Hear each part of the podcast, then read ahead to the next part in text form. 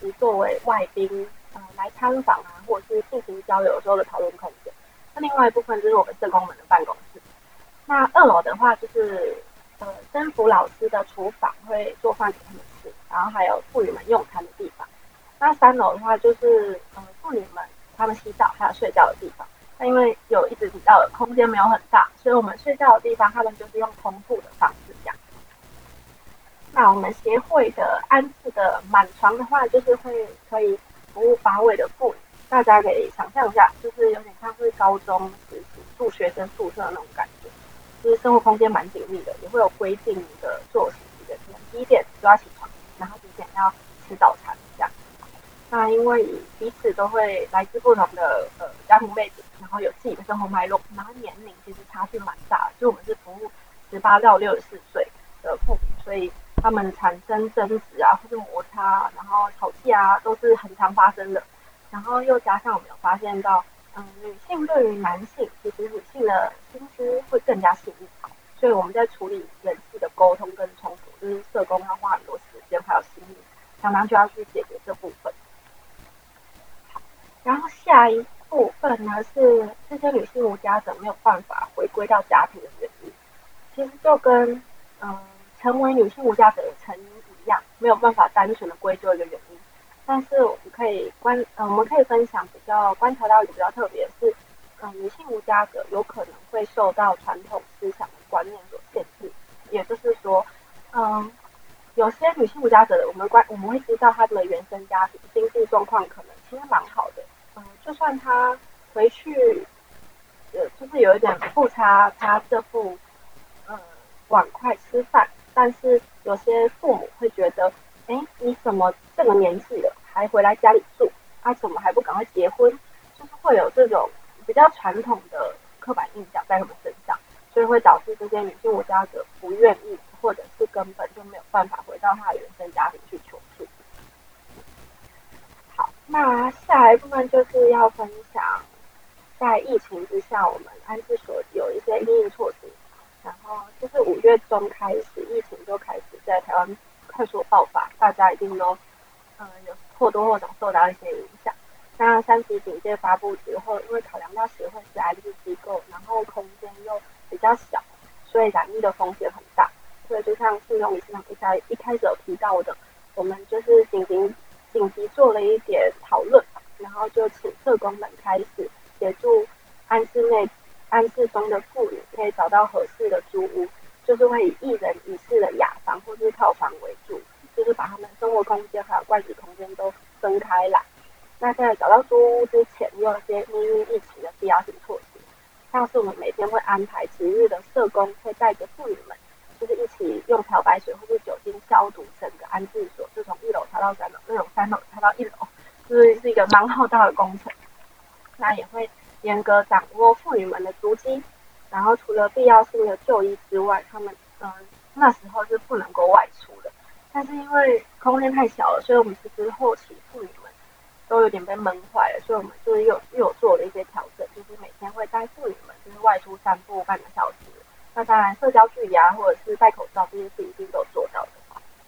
然后如果外出，刚刚有说到，如果他们需要看医生外出的话，就是有社工们会。嗯，开公务车然后接送他们，然后他们从医院回来，协会的话就是要赶快去三楼洗澡，然后社工也是要赶快回家洗澡这样，然后再会再把公务车进行全面的消毒一次。然后最后一个是除了用餐还有睡觉之外，就是不论是社工或是妇女都一定是要全面戴着口罩，然后用餐会用没法做。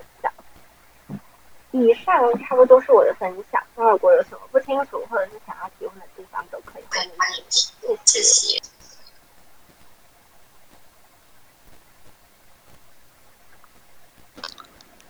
OK，好，我们谢谢心灵哈，跟我们分享这个台中特别的经验哦，因为我们台湾这个做这个呃无家者女女性无家者的这个服务，其实确实是很少哦。那目前就是呃撒玛利亚协会有一个呃收容部分，然后我们台北是我们芒草信有做一个。六个人的收容空间，大家一定会想说，为什么怎么怎么收那么少嘞？哈，那么大有女性无家者那么多，我们为什么只能收这么少？当然一一开当然有可能是经费的限制。那当然哈，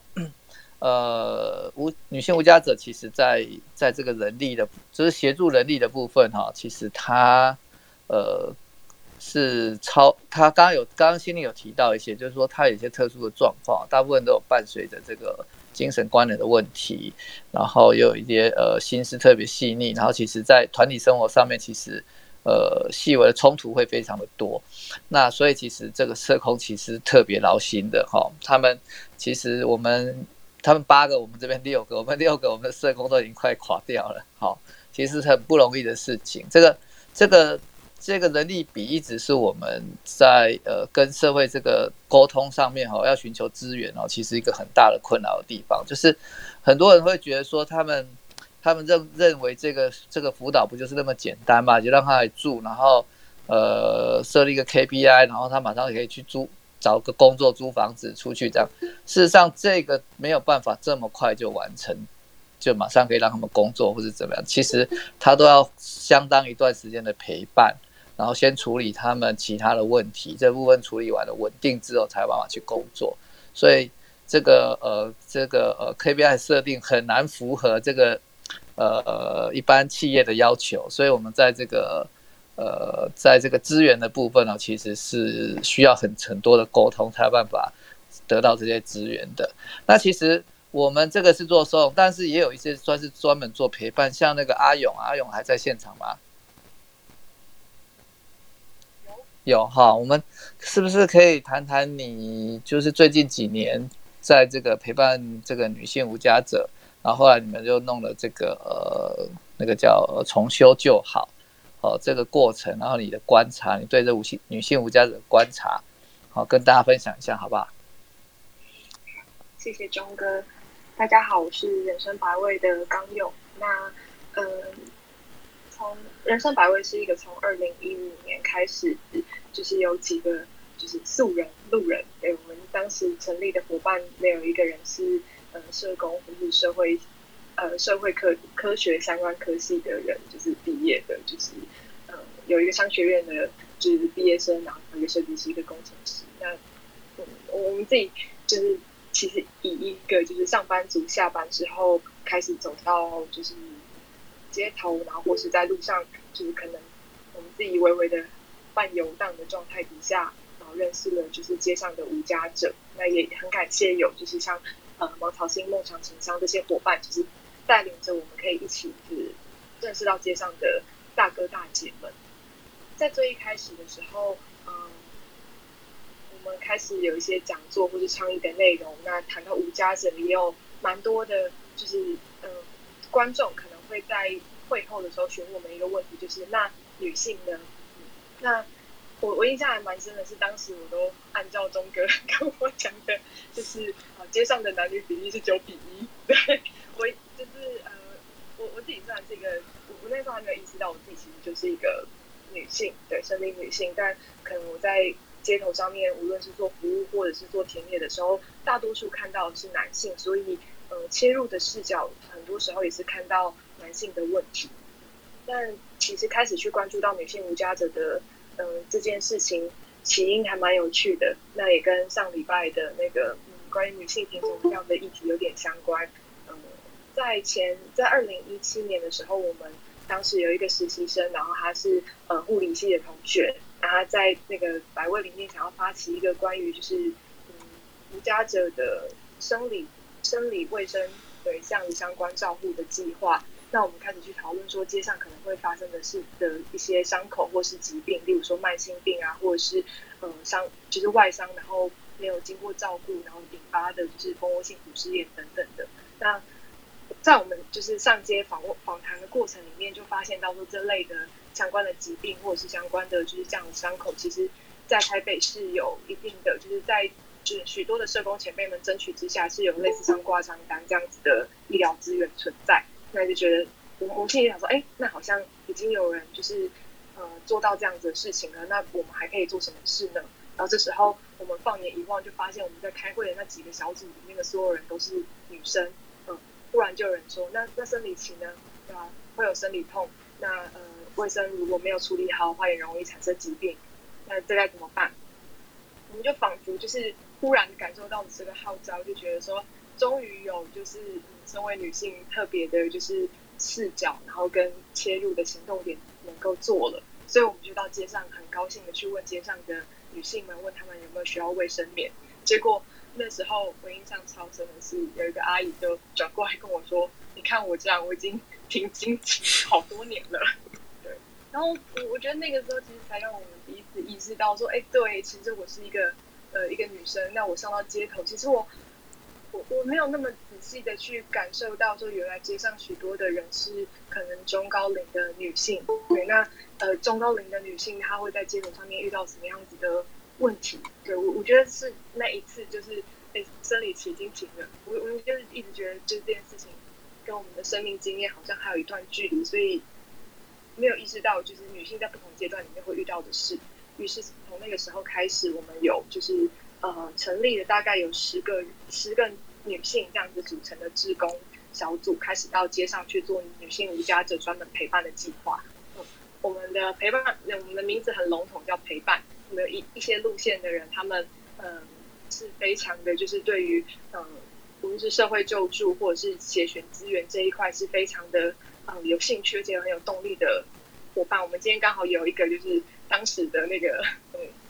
冲刺队的队长，对依萍，然后他现在也是我们从这就好的就是店长，嗯，他今天也在，应该也在这个群组里面这样。他当时其实主责做的就是关于街上的就是社会福利的媒合，然后是呃询问有没有相关可以有没有需要物资等等的物质的协助。那我们另外有一部分的就是呃伙伴开始去做的是就是所谓社会学式的或是人类学式的田野的调查，开始进入到。台北街头的呃台北车站周围的场域去认识呃女性在这里是什么样子的生活，嗯，我觉得呃在那段时间里面，我们一边做着田野，一边陪伴变成朋友，那一边去阅读就是呃关于过去女性家者的，就是有的研究或是访谈，就发现到嗯，虽然我们在谈论到女性，很多时候是在讲她的嗯弱势，她的无助，那但是。嗯，我们在台北街头也看到了非常多关于女性她嗯想办法生存下来，跟想办法甚至是让自己过得好一些的，就是那个强强韧的那个韧性的存在。对，所以我一直觉得，在现在，因为人生百味从一个倡议型的组织一路走过来，已经呃现在也有许多的伙伴开始去做这些服务的这样子的工作。嗯，我我觉得在做时间服务工作里面，有时候。需要看见的是这个人他拥有的动力跟力气，因为只有人他在呃有力气站起来跟想要站起来的时候，我们才有机会可以去扶人一把。对，比如说像嗯，我觉得我们这段时间里面在做的很多事情，就是陪着没有力气的人休息一下，然后长出了想要站起来的就是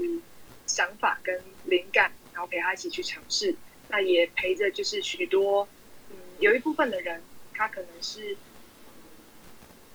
目前在居住上面，就是刚才其实也有提到说，女性无家者就是，嗯，所谓收容跟居住的这个问题。因为其实我们认识的不少的街上的大姐，她其实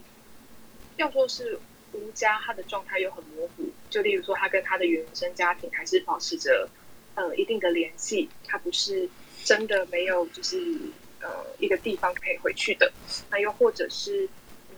她可能其实甚至是有有买房子，或者是有租房子的，可是，在那个小小的租屋处或是独自独处的那个状态底下，其实，呃，人是感受到绝望，人是感受到呃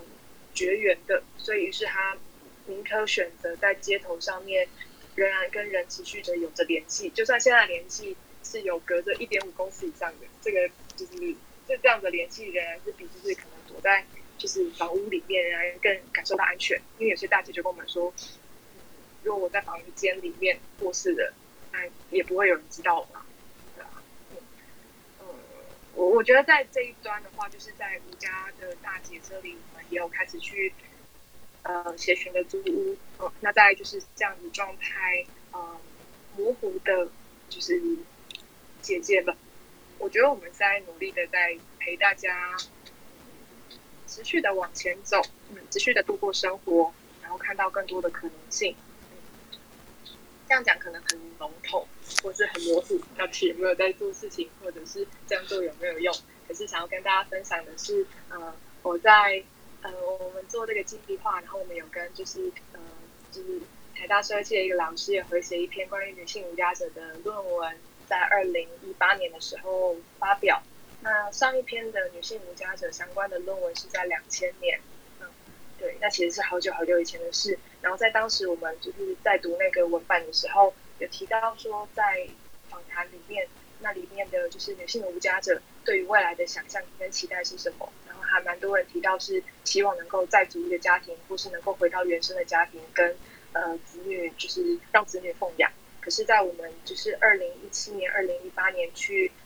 做这样子的田野调查的时候，不少的大姐，她她们过往的生活其实是，家对他们而言并不是一个避风港，其实是一个伤害的所在，是一个伤心的所在。反而是在街头上，至少有两位以上大姐都跟我们讲说，在街上是她，嗯，难得就是人生最轻松的时候，然后已经是她在街头上了，所以。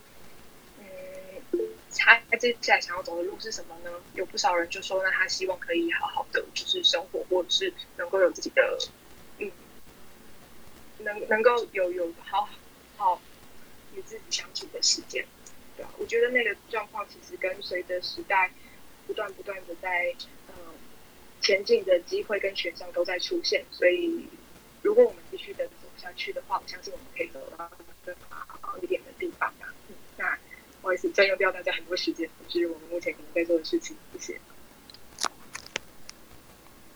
OK，好，我们谢谢谢谢阿勇哈。其实那个人生百味哈，人生百味，其实他们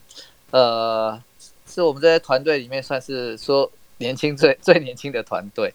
啊。他们平均年龄可能看可不二十五岁左右而已。好，那他们很特别，就是他们在这一几年来做这个服务上面，哈，其实是不止只有做服务，他们其实对这个呃贫穷的议题哦，算是呃有最在社会上最提倡最多，也是造成最多影响。他们整理了文本，然后做田野，然后还有一些产出，那其实这个是呃对后续这个呃影响非常大的。那我也很佩服他们，就是可以一直做这些事情。他们其实刚开始做的时候，几个几个人其实生活非常困难的，他们自己要上班，他们事实上几乎是没有领这个呃，在做这个服务，几乎都是做自工。哦，这个是我觉得非常佩服他们的的一个状况。那我们等下稍微请一下那个呃呃依婷哦，等下请依婷，依婷还在里面，还在线上吗？依婷有在吗？OK，我没有听到他的回应，没关系。好，那刚刚我们有提到，刚刚刚我们现在有一些一些那个听众，他们有这个提问哈。有一位是说，他们希望可以知道说，呃，大家可以分享茶室工作者与无家者在疫情下的困境与可以关怀的方向哦。就是说，我们除了了解现在的情况之外，我们以后现在我们可以做哪些事情？可以，大家可以呃，对于对于这些呃比较贫困这些女性们，可以提供哪些关怀的方向？哦，等一下，我想说，呃，各位这个呃语谈者都可以来针对这个部分来聊一下。哈，我觉得这个还蛮重要的。那这个部分还有另外一个部分是互，就是呃这个茶室工作者哈，他们的跟这个社区的互动。哦，有一个人问。到说他很好奇，是问说，呃，万华的性工作者或者是茶室工作者和街坊邻居的互动情形是怎么样？好，这个这个我等下可不可以请呃阿珍等下帮忙呃说明一下哈？那另外一个是说，有人提到说，呃，现在有一个新的说法哦，他觉得说这个呃。呃茶室似乎是我们在地老人的日托中心。好，就是说它好像是一个呃非正式的日托的一个一个一个功能。哦，这个我上次好像也有提到，听那个谁，那个呃梦影好像有说到这个部分哦。那我想说，等一下是不是请凉粉跟梦影哈，他们也有一些熟识的这个呃茶室的老板娘啊哈，他们的看他们跟客人之间的互动到底是怎么样，然后是不是真的是一个很重要的一个非正式的这个日托中心的的那个功能哦。OK，那我也跟大家分享一下，刚刚有提到返家这个问题哈，就是无家者返家，然后其实这个呃。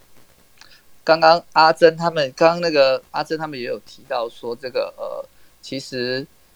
呃，茶室工作者跟家里面关系其实有的其实还蛮疏离的，现在家里人都不知道他做这样的工作。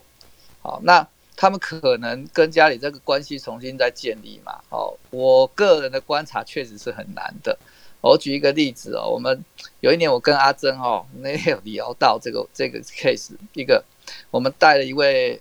女性无家者。好，我们姑且称她为 A 小姐好了。我们带 A 小姐回开车哦，开车带着阿珍，载阿珍，还有带这个 A 小姐到台南新营很乡下的一个地方哦，回到她家，她的家哦。那其实这不是她原生家庭，是她的夫家。那她认定的家是在这个地方，所以我们到那边之后，然后透过邻居找到了她的先生，结果一见面，两个就开始吵了。然后再该开始互说自己呃对方的不是，就吵吵吵到我们实在是觉得这个场面实在太惨烈了，我们赶快把人带走，又回来台北，这个返家完全失败。那这完全失败的返家的情况，我们这个并不是唯一的一件了。我在工作上其实也试图的去做很多的，不管是男性或女性无家者带他们回家，哦，甚至我们有前带小强回到他那个呃基隆，好，对，小强也是以前。一一位一位无家者在万华蛮有名的，对，可是也是一样，家里面也是不接受他回去。好，其实表示说他们其实跟家里之间其实有很多很多的冲突在。那我们贸然的送他回家，其实基本上都是没有效果的啊。然后而且可能让这个冲突在加剧这样子，所以其实这需要很多的的那个呃功夫跟时间去。那我们再回到刚刚讲这个这个这个 A 小姐。他后来回到万华之后，后来又发现一件事情，他的他的弟弟来找他了。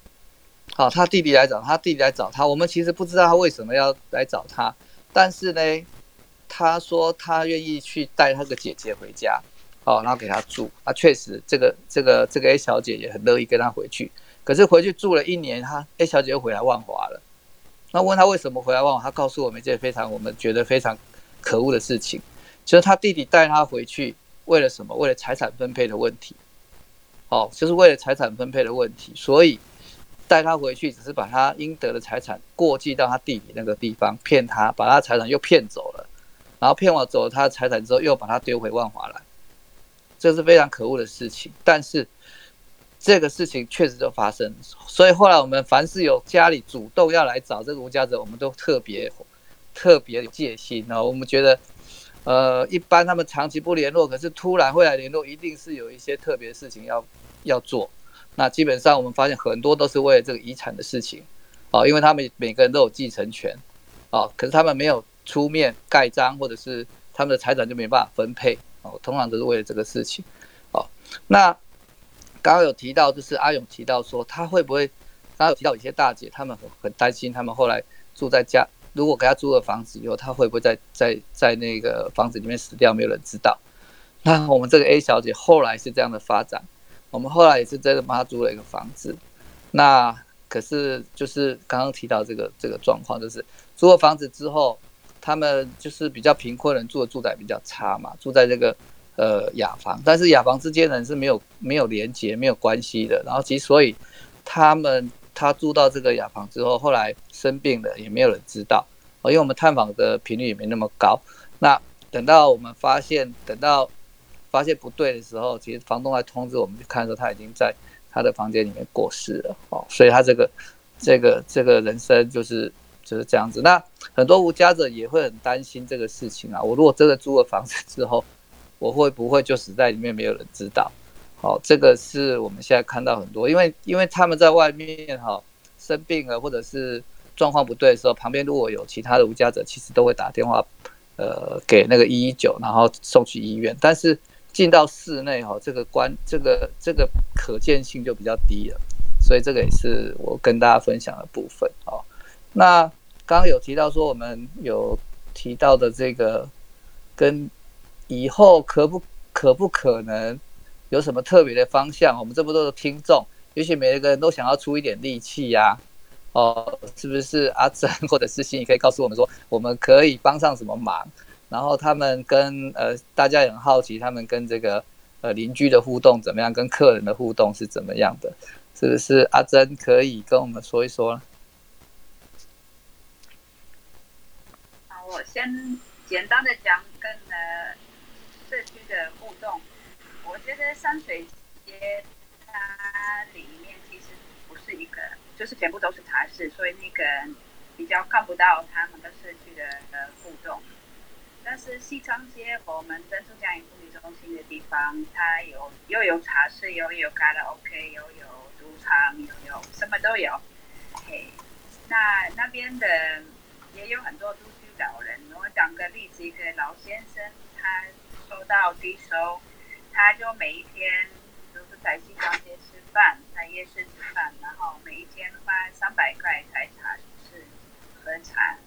就是他每一天的生活。所以我觉得在在在那个社区里面，那个互动还蛮多的，跟周围的呃居民，还有在街头卖卖东西的人，那个互动还蛮多的。呀，然后我也发现，其实呃贫困的人有一个。有一个很很很宝贵的一点，他们很会分享，呀，所以我也看到我们的妇女也常常会给跟五家子有一些交换，他提供他们有的，然后他们又提供他们有的，所以我觉得真的是他们很厉害，呀，也很懂得分享，有什么好处跟别人分享，所以我觉得关怀这个爱也是宝贝，也在这里。其实人群跟人群中有很多的互动。那关于呃关于工作哈，我其实我我们发现一件事情，对他们来说，一下子哈放下他们原来的呃生活的方式，这是非常不容易，因为是他们所熟悉的，是他们有有一点点把握的。比方说，他本来是接客人来赚钱，然后现在因为疫情，呃赚的钱少很多。但是我们要他们转业，他们其实是没有这个勇气，呃，就是变成全时间做别的工作。所以我自己在想，当我们听到五家子跟我们妇女有一点类似的情况，其实很需要有比较，比方说一种庇护的一个呃学习、重新工作，呃呃，对。一个一个比较被保护的学习的机会、工作的机会，或许在是不是全时间，他们都其实也很喜欢自由。他们的生活也是为什么他们用这个方式生活？其实其中一个原因是自由，还有日薪，每一天都可以赚到钱，每一天我可以用我赚到的钱来过日子，然后。转到一个我们所谓的正常的工作，有月薪就很不容易，所以我不知道我们有没有办法提供一个工作的机会，呃，是好像是中间的一个 过渡型的一个工作的机会。好，我这样分享。嗯，我想上次呃。刚刚讲到这个工作的机会，哈，就是因为我们的主持人这个赵辉啊，他上次有播一个东西给我看，就是这个切菜的工作。哦，那这个这个好像有一些妇女，其实我也许是有机会，可不可以赵辉讲一下这个想法？是